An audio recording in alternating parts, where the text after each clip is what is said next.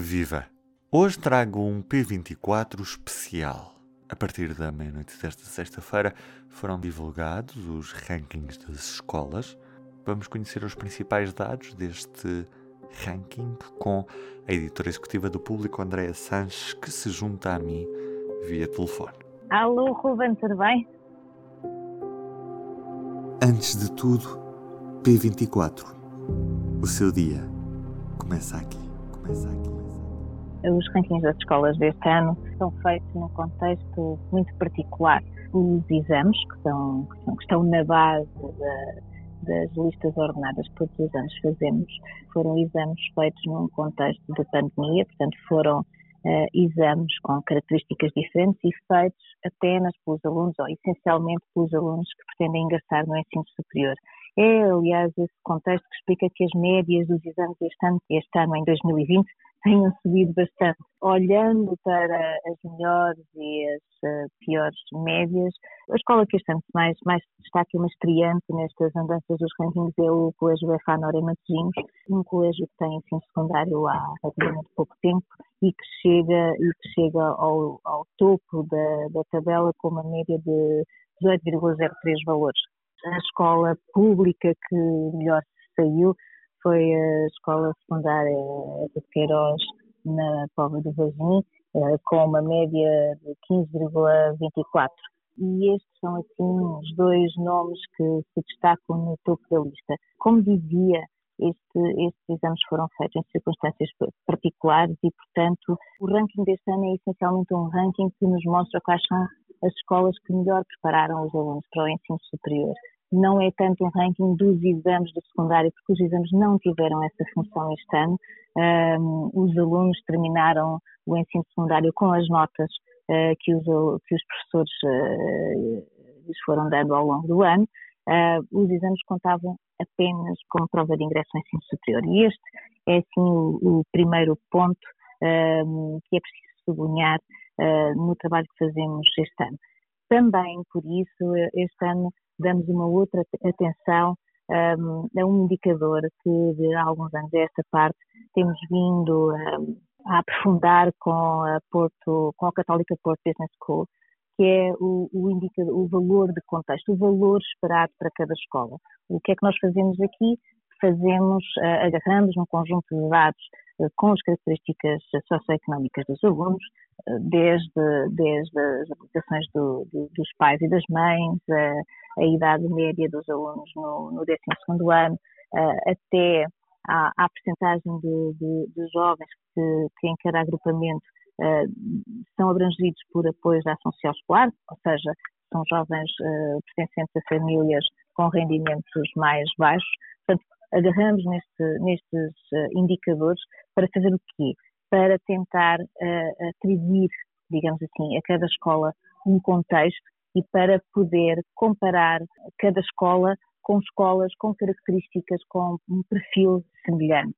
E com base nisto construímos um ranking, um ranking alternativo ao qual chamamos o ranking da superação, que nos mostra precisamente quais são as escolas que conseguiram uma uh, média de exame uh, superior ou inferior àquilo que era esperado, tendo em conta as características do, do, seu, do seu contexto socioeconómico. Devo dizer que no nosso ranking da superação, a escola, a escola que mais, que mais se destaca, que mais, que mais se, se supera é a escola uh, Dr. Machado Matos em Felgueiras, um, e que está neste, neste, no primeiro lugar deste ranking alternativo. Uhum.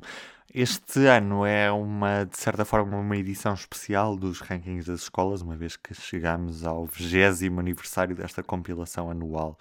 Uh, o que é que o público tem preparado também para assinalar esta data neste especial que, que sai nesta sexta-feira? Como dizes, Ruben, é isso mesmo. Uh, em 2020, com os dados de 2020, e são esses que estamos a trabalhar uh, nesta edição, temos 20 anos de resultados uh, escolares, 20 anos de ranking. A primeira edição saiu em 2001, uh, era na altura Ministro da Educação Júlio Pedrosa, com quem voltamos a falar para esta edição especial, onde de facto temos também um conjunto de trabalhos que olham um bocadinho para dois aspectos. Um, para qual foi a evolução das escolas, nomeadamente das escolas que ao longo dos anos estiveram no topo e no fim da lista.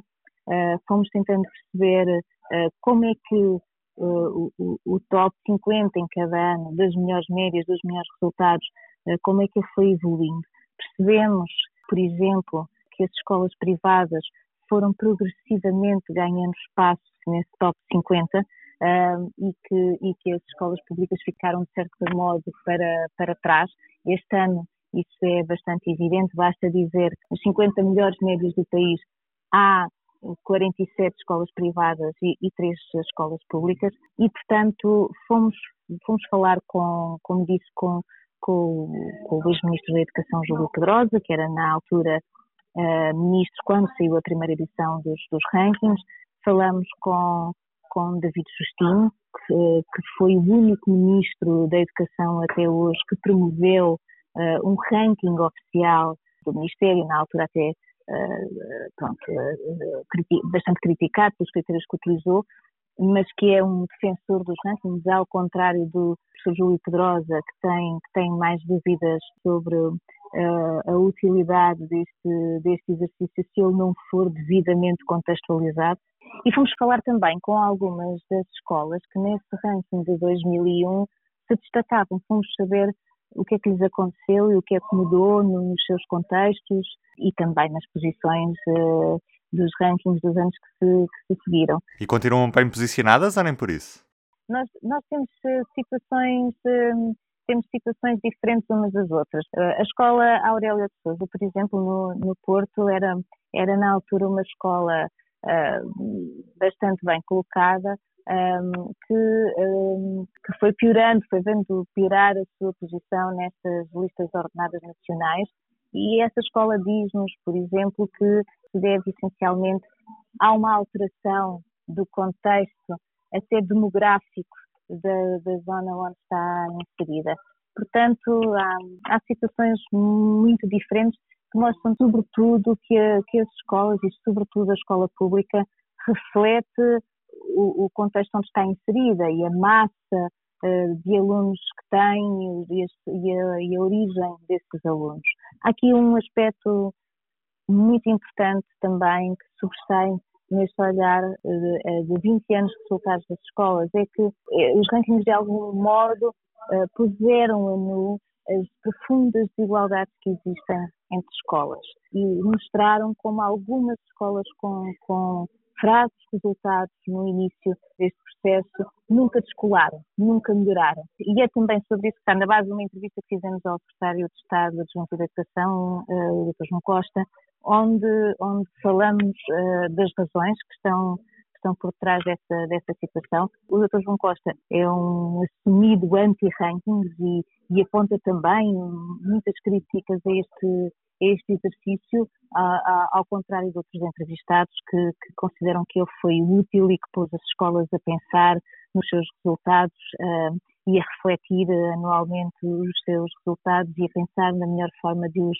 de os melhorar. O, o Dr. João Costa, nesta, nesta entrevista que nos dá, olha então também para aquilo que foi um bocadinho esta evolução e explica que medidas é que têm sido tomadas de algum modo para, para reforçar os instrumentos de trabalho das escolas que têm eh, contextos mais difíceis. Fala muito da questão da autonomia das escolas e, a propósito disso, fala também da necessidade de repensar o modelo que temos de recrutamento de professores eventualmente com o objetivo de dar às escolas, sobretudo cá está aquelas que têm uh, maiores dificuldades, uma, uma possibilidade de, de poderem ter professores mais adequados ao seu perfil. Ele diz a certa altura uma frase que é uh, há, excelentes professores que, uh, que não têm vocação para dar aulas em escolas de contextos mais difíceis, há outros que têm uma grande vocação e não faz muito sentido que o sistema de recrutamento que, que temos seja cego essas especificidades. André, era isto mesmo. Fica feito o convite para os nossos leitores passarem os olhos pelo ranking, pelo nosso especial que está publicado em público.pt e também na edição impressa desta sexta-feira. Muito obrigado. Obrigada, Ruben. E do P24 é tudo por hoje. Resta-me desejar-lhe um bom fim de semana. Estarei de regresso na segunda. Até lá. O público fica no ouvido.